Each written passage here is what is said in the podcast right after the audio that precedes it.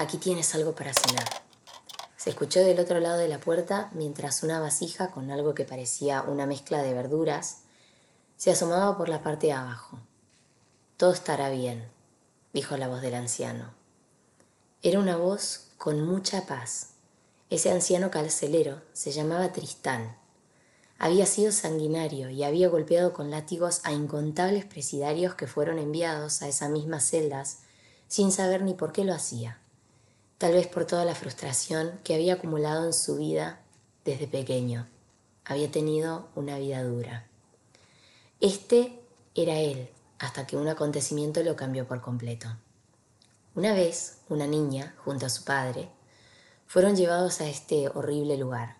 El padre murió a los pocos días y la pequeña tuvo que ser criada por Tristán. Ella ablandó por completo su corazón ella pudo ver el amor que había en ese hombre por oculto que estuviera detrás de toda su maldad. Con el tiempo la niña transmitió y contagió al hombre de su bondad y ternura.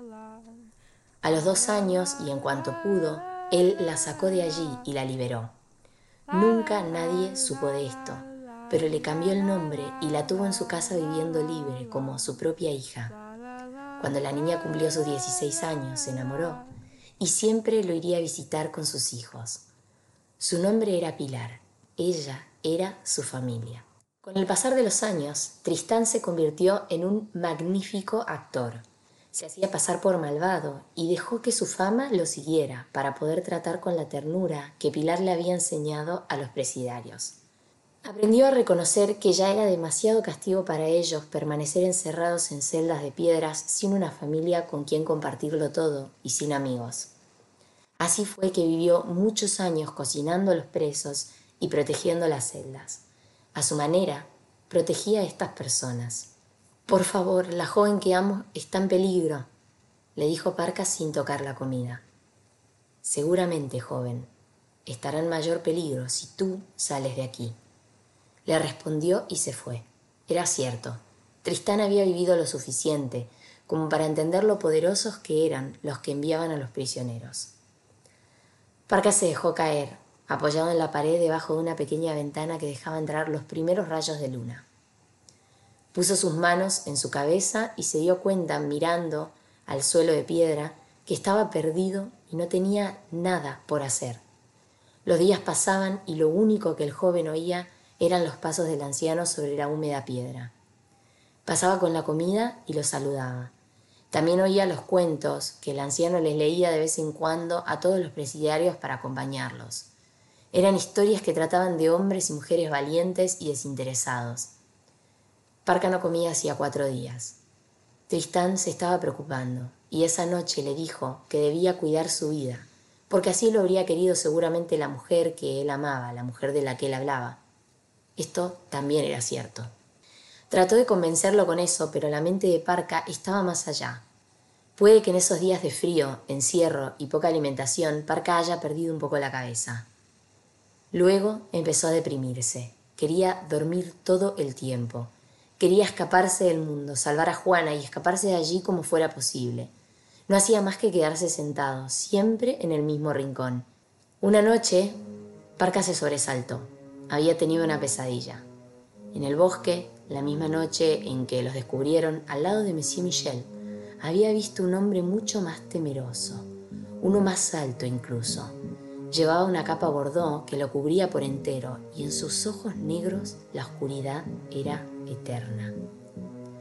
Cuando Parca lo miró, fue como si ellos lo hubieran absorbido y lo hubiera transportado a otro lugar. En ese lugar era de día y allí se encontraba Juana, en medio del verde prado con sus cabellos rojos y sus hermosos ojos. Era una niña pequeña, tenía como 10 años. Entonces dos hombres aparecían desde el bosque y la llamaban simulando bondad.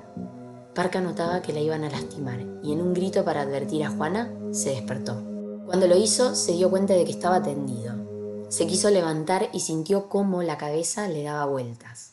Así que intentó sentarse solamente. El estómago le hizo ruido y entonces miró la cena que le había traído el anciano. Todavía se encontraba allí, intacta. Gateó hasta tomar la vasija y empezó a comer suavemente con las manos. Tenía hambre y sed. El anciano preparaba las verduras en agua, así que empezó a sentirse mejor de a poco. Luego de un rato ya se sintió lleno y creyó que lo mejor era dejar de comer. Dejó la vasija, apoyó su cabeza contra la pared de las piedras a su espalda y cerró los ojos. Seguía sentado. Capítulo 7. La transformación. Pasaron unas horas y el lugar entonces se puso más frío que nunca. Parca sintió que ya no pesaba nada, porque se estaba elevando con los brazos caídos y la cabeza hacia atrás.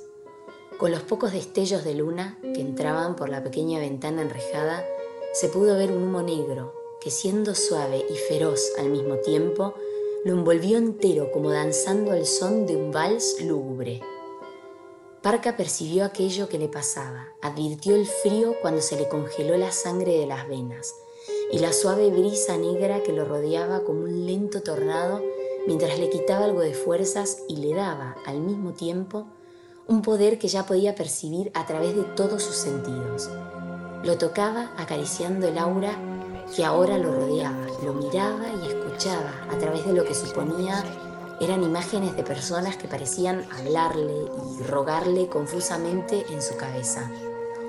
Olía y hasta saboreaba lo que parecía ser sangre, lágrimas y aquello que había conocido hace poco, pólvora.